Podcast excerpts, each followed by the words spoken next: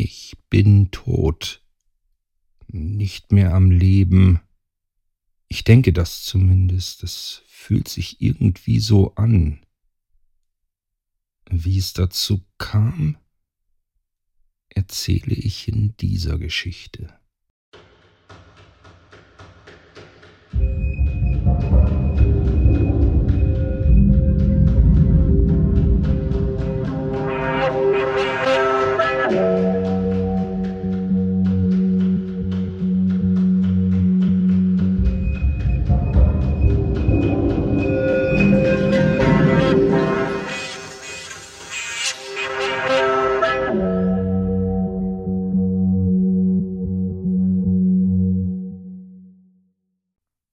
Mein Name ist Renoir Brinet, gebürtig aus Frankreich, einem kleinen Dorf in der Nähe von Toulouse.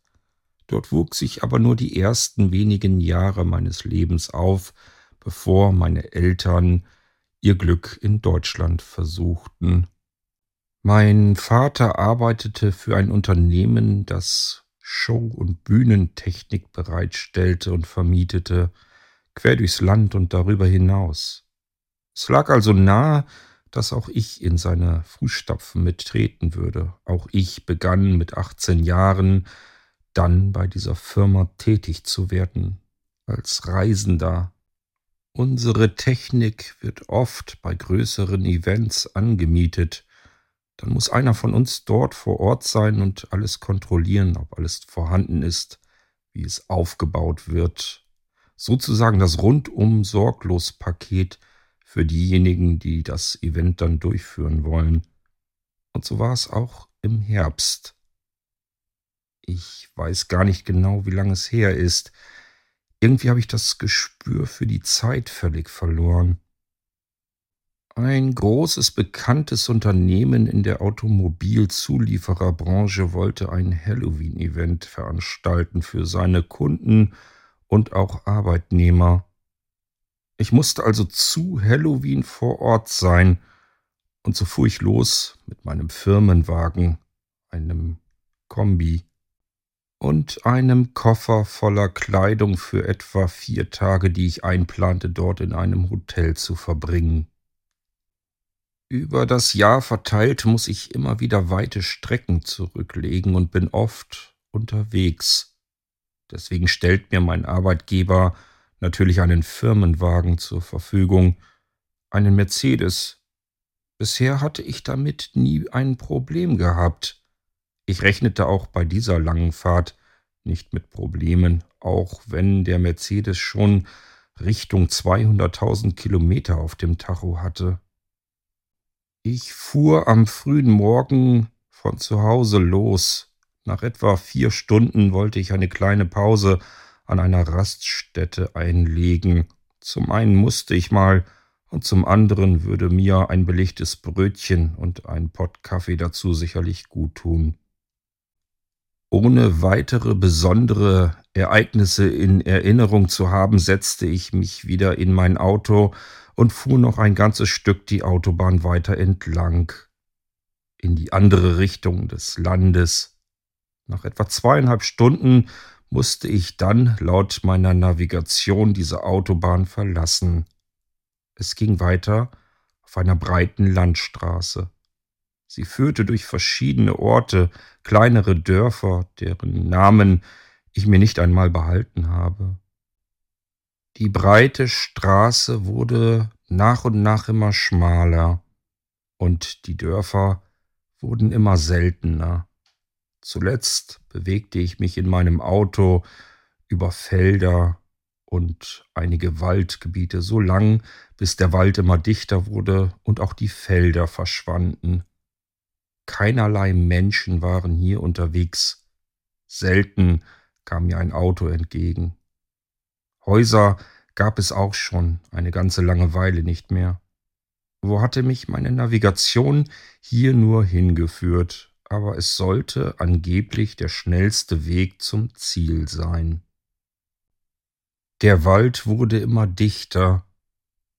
Die Baumkronen der Bäume am Straßenrand hatten nicht mehr viel Mühe, ein Dach zu bilden über dieser schmalen Straße. Es wurde immer dunkler. Mein Auto machte automatisch das Licht an. Da die Straße so kurvig und schmal war, hatte ich Bedenken, dass ich nicht rechtzeitig ausweichen könnte, falls mir dann doch ein Auto oder gar ein LKW entgegenkommen würde. Hinter jeder Kurve lauerte eine gewisse Gefahr. Ich senkte also die Geschwindigkeit herab und fuhr relativ langsam durch diesen Wald. Zum Glück. Denn plötzlich blieb beinahe mein Herz stehen. Ich trat mit voller Wucht auf die Bremse und das Auto stand binnen weniger einzelner Meter. Ein kleiner Junge war über die Straße, über diesen Waldweg gelaufen, mitten in diesem Wald, weit und breit kein Haus zu sehen. Aber er kam aus einem schmalen Weg, der umsäumt war von Rhododendronbüschen. Ich ließ meinen Wagen langsam ausrollen in diesen seitlichen Weg hinein, parkte ihn sozusagen auf der Fläche zwischen den Rhododendronbüschen. Noch im Schock stellte ich den Motor ab, wartete einige Sekunden und blickte aus allen Fenstern, um zu sehen, ob mir der Junge irgendwo wieder entgegenkam, aber er war nirgendwo mehr zu sehen. Schließlich öffnete ich die Fahrertür und stieg aus. Neben dem Auto auf der Stelle stehend drehte ich mich langsam um mich herum und blickte in jede Richtung. Ich horchte auch in jede Richtung, ob ich ein Knistern, Knacken oder vielleicht sogar die Schritte des Jungen noch hören könnte. Er war verschwunden. Ich dachte mir, wenn er aus diesem Weg käme, könnte ich vielleicht feststellen, wo er hingehört. Also stapfte ich um mein parkendes Auto herum und ging in diesen Weg hinein, zwischen den Rhododendren, die sich weiter am Wegesrand entlang schlängelten. Der schmale, dicht bewachsene Weg führte eine ganze Weile einfach nur geradeaus. Ich ging diesen Weg langsam entlang, wollte wissen, wo ich hinkam und wo der Junge vielleicht herkam. Zwischendurch hatte ich immer wieder das Gefühl, dass hinter mir jemand auf diesem Weg mir folgte. Ich meinte Schritte hinter mir zu hören, also drehte ich mich zwischendurch immer wieder um, doch da war nichts. Blieb ich stehen, hörte ich auch die Schritte nicht mehr. Bildete ich mir diese Schritte einfach nur ein? Oder handelte es sich vielleicht sogar dabei um meine eigenen Schritte? Ein Echo. Es war auffallend, immer wenn ich stehen blieb, verschwanden auch die Schritte hinter mir. Führte ich meinen Gang weiter fort, meinte ich auch die Schritte wieder zu hören. Der schmale Weg machte eine leichte Biegung, und nun konnte ich sehen, wo er endete. Er mündete auf einem größeren Platz, der arg verwildert war. Hier war schon lange kein Gärtner mehr tätig. Aber wahrscheinlich hatte man hier irgendwann in den besten Zeiten einen Gärtner gehabt, denn auf diesem großen Platz stand eine Villa. Ein riesiges, altes, verwittertes, schaurig anzusehendes Gebäude. Dieses Anwesen war definitiv unbewohnt, schon seit vielen Jahren offensichtlich verlassen, hier wohnte niemand mehr. Kam hier der Junge her? Hatte er hier gespielt? Aber dann musste es doch noch weitere Häuser in dieser Gegend geben. Der Junge wird ja kaum irgendwie einsam hier in dieser riesigen Waldgegend herumgeirrt sein. Er war einfach über die Straße gelaufen, auf die andere Seite zwischen den Bäumen in den Wald wieder hinein, ich hatte dort ja gestanden und eine ganze Weile in diese Richtung geblickt und hineingehört. Ich konnte ihn weder sehen noch hören. Ich schaute auf das große, riesige, verlassene Anwesen. Dann schaute ich zurück auf den Weg. Schließlich zuckte ich einfach nur mit den Schultern. Hier, in dieser Minute und an diesem Ort konnte ich wirklich nichts mehr beschicken. Ich würde unmöglich den Jungen suchen können in dieser weitläufigen Waldecke. Und mit dem Anwesen konnte ich ebenfalls nichts anfangen, zumal ich auch nicht weiter auf das Gebäude zugehen mochte. Es schien mir zu düster zu sein, zu schaurig, zu unheimlich. Es wirkte gespenstisch auf mich. Und langsam ging die Sonne unter, und es wurde noch dunkler als ohnehin schon in diesem dunklen Wald. So entschied ich mich, den Weg zurückzugehen, in mein Auto zu steigen und meine Fahrt fortzusetzen. So fuhr ich also mit meinem Pkw weiter diesen Waldweg entlang, mehrere Kurven folgten, ich fuhr noch langsamer, vielleicht auch, weil ich immer noch in Gedanken war, was es mit diesem Jungen auf sich hatte. Offensichtlich war die Sonne mittlerweile nun untergegangen, und es wurde langsam dunkler. Dadurch, dass durch das dichte Laub des Waldes ohnehin nur wenig Tageslicht hindurchbrechen konnte, war es hier nun wirklich richtig finster. Der Wald machte mir irgendwie ein ungutes Gefühl. Er wirkte bedrohlich auf mich. Ich freute mich darauf, wenn ich ihn wieder verlassen würde. Weit und breit keine Menschen, keine Häuser, nur Bäume, dichte Bäume und ein dunkler Wald mit einer schmalen Straße hindurch. Plötzlich ruckelte der Motor meines Autos und ging dann aus. Der Wagen wurde immer langsamer. Der Motor war nun mittlerweile nicht mehr zu hören und ich rollte an die Seite. Ach du meine Güte, dachte ich. Nicht jetzt und nicht hier. Einen schlechteren Zeitpunkt konnte sich mein Auto wohl nicht aussuchen. Zwar brachte ich mein ausrollendes Auto, soweit ich konnte, an der Seite der Bäume zum Stehen, aber über die Hälfte des PKWs ragte immer noch in die kleine Straße hinein. Hier war nirgendwo genügend Platz, um das Auto sicher von der Straße entfernt stehen zu lassen. Eine ganze Weile saß ich so in diesem Auto und versuchte den Motor wieder zu starten, ihn wieder zum Laufen zu bringen, in der Hoffnung, dass mein Auto vielleicht wenigstens noch einige Kilometer fuhr, um mich aus diesem Wald herauszubringen, aus dieser bedrohlichen Situation, wie ich sie empfand, ganz intuitiv, es half nichts. Der Motor zuckte und ruckte nicht einmal. Ich stand dort und gab auf. Ich saß in dem Auto und wusste nicht, was ich jetzt tun sollte. Pannendienst, schoss es mir durch den Kopf, natürlich. Einfach den Pannendienst anrufen, ihm sagen, wo du stehst, Vielleicht würde es etwas dauern, aber irgendwann an diesem Abend würde jemand kommen und mich retten. Ich saß in meinem Auto und blickte auf mein Handy. Es kam mir laut über die Lippen.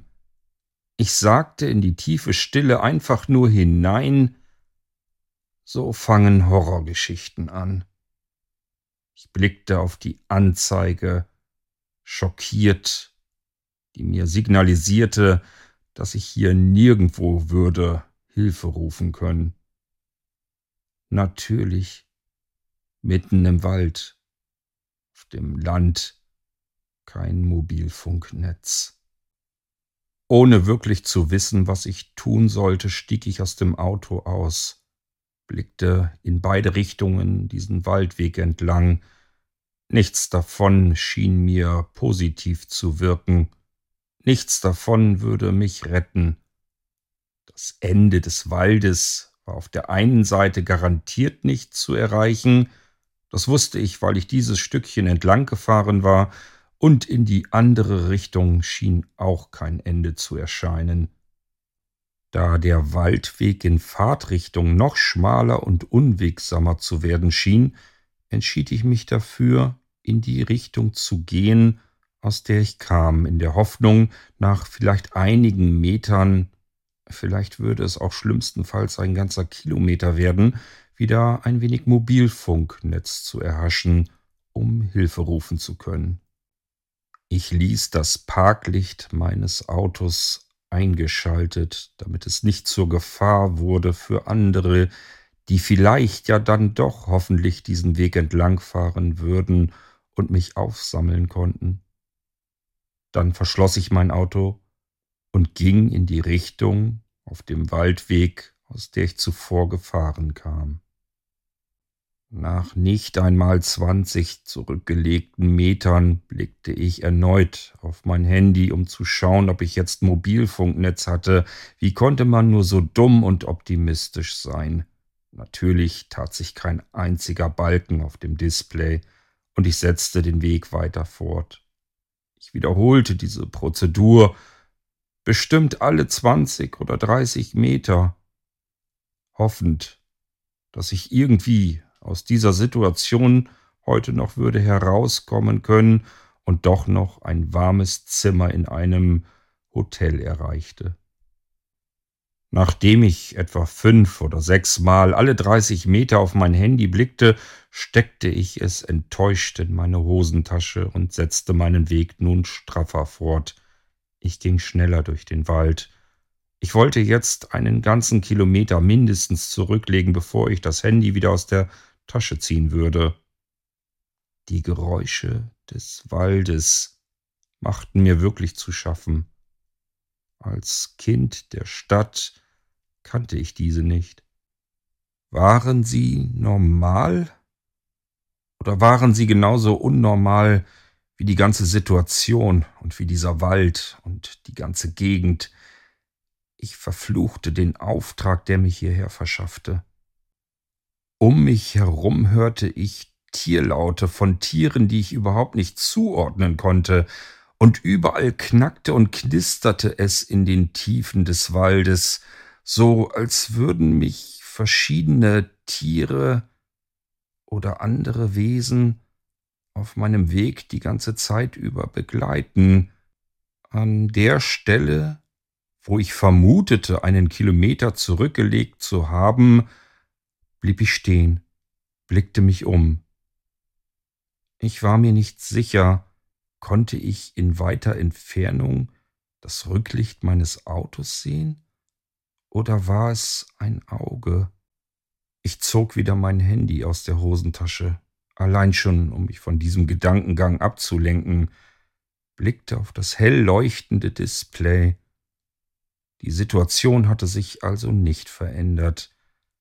Mein Schicksal sollte in diese Richtung noch weitergehen.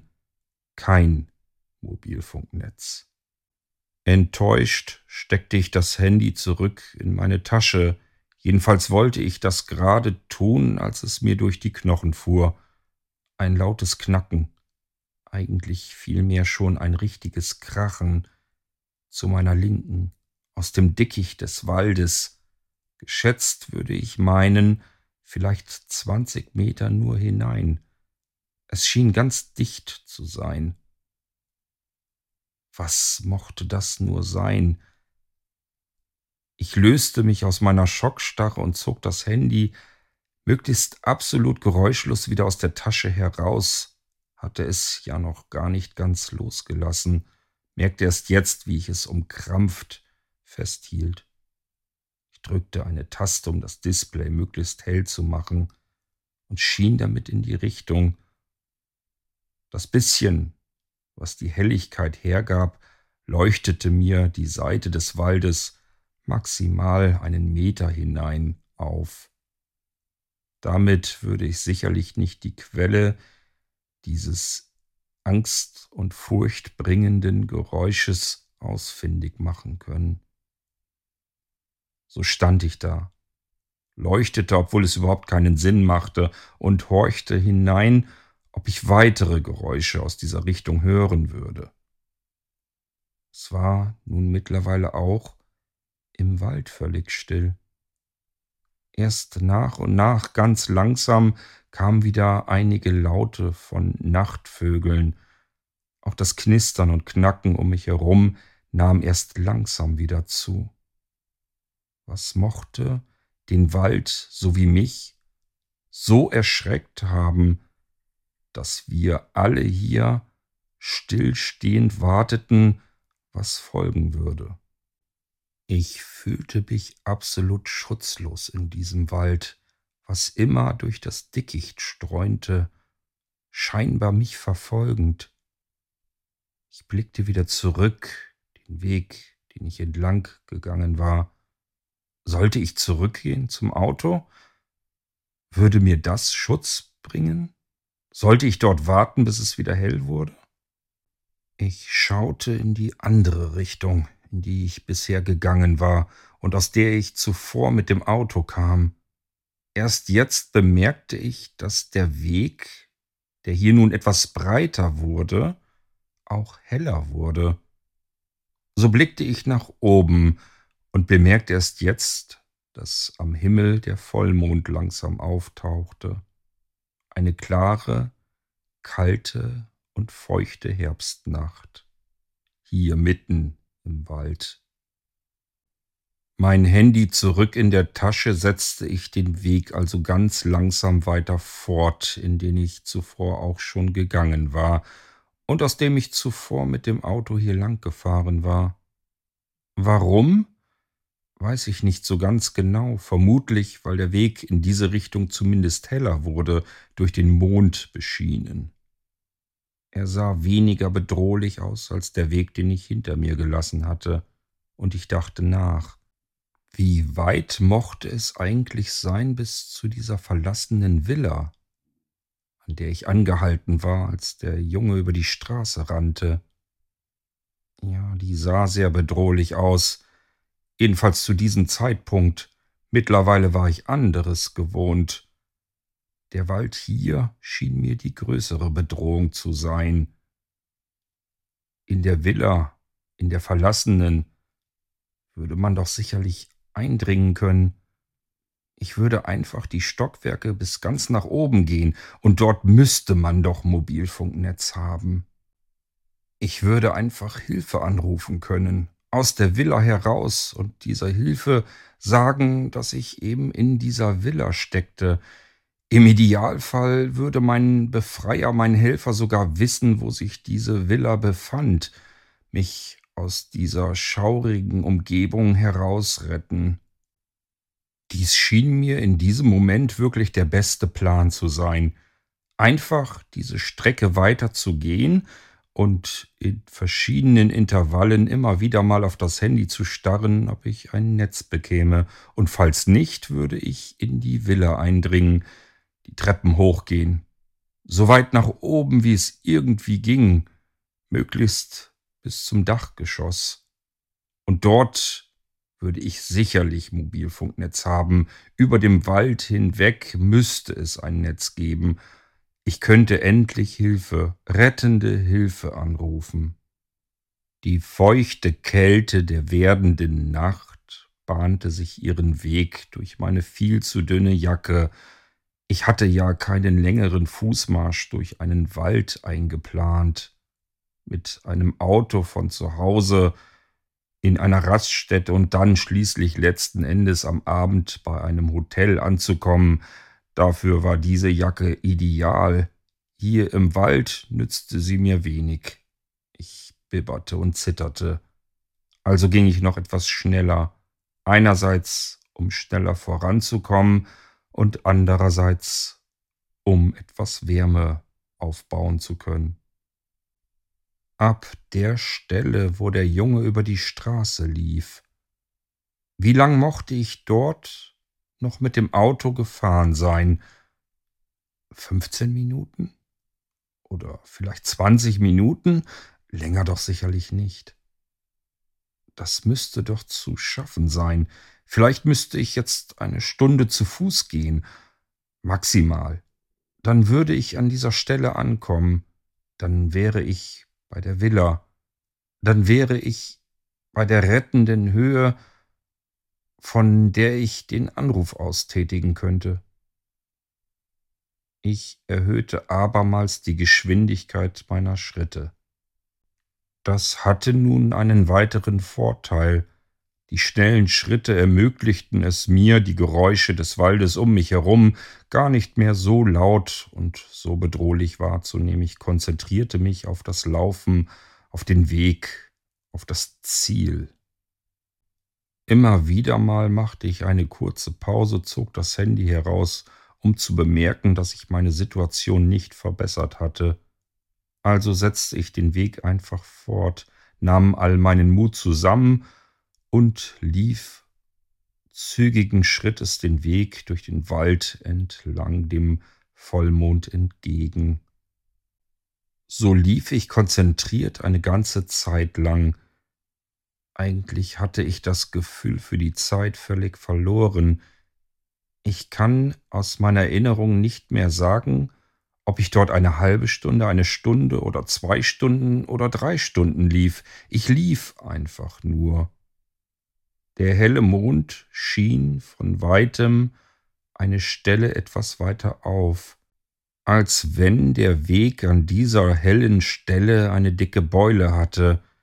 Die Bäume wichen dieser Stelle ein wenig aus, der Platz wirkte breiter, ich konnte ihn von weitem schon sehen, und ging zielstrebig dorthin, bis ich es dann bemerkte, dass an der linken Seite Rhododendrenbüsche zu sehen waren. Ich hatte also mein Etappenziel erreicht, dachte ich. Bei den Rhododendren angekommen, blieb ich stehen auf der hellen Lichtung und schaute mich erneut um. Ich ertappte mich dabei, wie ich wieder in die Richtung schaute, in die der Junge zuvor am frühen Abend im Wald verschwunden war, so als würde ich ihn immer noch suchen. Bevor ich mit allem restlichen Mut die Villa würde betreten können, zog ich hier an dieser Stelle mein Handy erneut aus der Tasche. Aber genauso viel oder vielmehr wenig wie an allen anderen Stellen zuvor konnte ich hier kein Mobilfunknetz bekommen. Gleichfalls schaute ich auf dem Display auf die Uhrzeit. Es war 23 Uhr durch. Die halbe Nacht musste ich hier im Wald herumgerannt sein. Vom späten Abend, als ich in diesen Wald hineingefahren war, bis jetzt waren so viele Stunden verstrichen. Ich hatte diese Stunden kaum bemerkt. Ungläubig lachte ich leise auf, das durfte doch alles nicht wahr sein. Wenn ich mich in dieser Villa befinden würde, würde es Mitternacht werden, Geisterstunde, in einem Wald, drumherum kein Mensch, kein Haus zu sehen, in dieser alten verlassenen Villa. Kaum zu glauben, schlimmer konnte es doch wohl kaum noch kommen. Erst jetzt fiel mir auf, dass an dieser Stelle nichts zu hören war. Der Wald war mal wieder in einer Pausenstellung. Keine Tiergeräusche, kein Knacksen aus dem Wald, nichts. Wie konnte das überhaupt sein? An manchen Stellen war er so laut und bedrohlich und an anderen Stellen war überhaupt nichts zu hören. War das normal? Oder war das auch nicht normal? Andererseits, was war hier und heute überhaupt normal? Ich beschloss, diesen fürchterlichen Tag in meinem Terminkalender mit einem roten Stift zu umkringeln. Als meinen schwärzesten Tag, so schwarz wie dieser Wald war.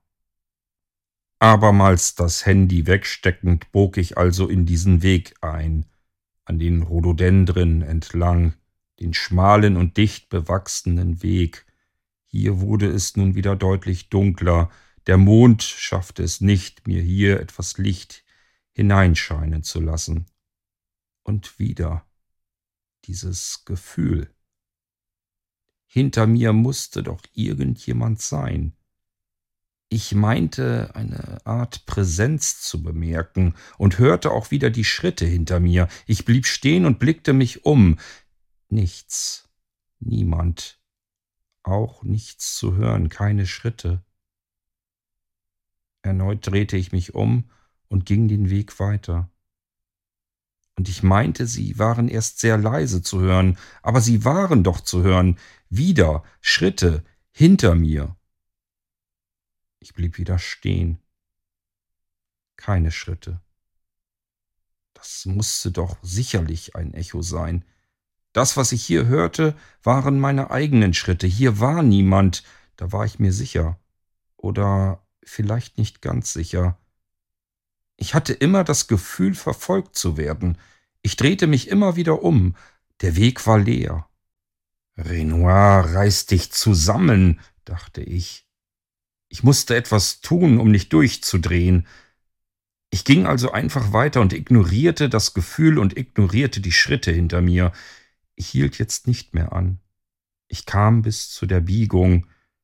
Ich wusste, gleich würde ich wahrscheinlich den dunklen Schatten des riesigen Gebäudes hier auf der Lichtung des Waldes sehen. So war es dann auch. Und in diesem Moment blieb mir der Mund weit offen stehen. Die alte große Villa türmte sich bedrohlich wie erwartet vor mir auf, von der Seite beschienen durch den Vollmond. Schatten warf sie auf den Boden, nass klebte das ganze Laub leuchtenden Mondesschein vor ihr auf dem großen Platz, auf dem früher vielleicht einmal edle Autos geparkt hatten oder vielleicht eher Kutschen. Die Villa schien wie ein riesiger Felsbrocken mitten im Wald zu stecken. Türme seitlich streckten sich in die Höhe, in den nächtlichen Himmel hinein und endeten mit einem spitzen Dach. Was mich hier jedoch an dieser Stelle schocksteif in der nächtlichen Kälte erstarren ließ, war nicht die Bedrohung an sich dieses Gebäudes, die Angst die von diesem Anwesen ausstrahlte, und die Angst strahlte aus. Was mich hier stehen ließ und den Mund offen ließ, war vielmehr mein Unglaube auf das, was ich erblickte in den oberen Stockwerken, in den Fenstern des Gebäudes. Die Villa mit ihren Nebengebäuden und den vielen Türmen hatte unzählige Fenster, die meisten davon sehr klein, einige vielleicht ein wenig größer. Aber alle diese Fenster wirkten wie dunkle schwarze Löcher, schwarze Augenhöhlen in der Nacht, die mich hier beobachteten. Alle Fenster waren tiefschwarze Löcher, bis auf drei. In den oberen Stockwerken leuchteten sie. Die Villa war wohl also doch nicht unbewohnt. Ich müsste jetzt nur noch mutig klingeln und auf rettende Hilfe hoffen. Oder auf das, was mich in dieser Villa ansonsten erwarten würde, in dieser unfassbaren Nacht.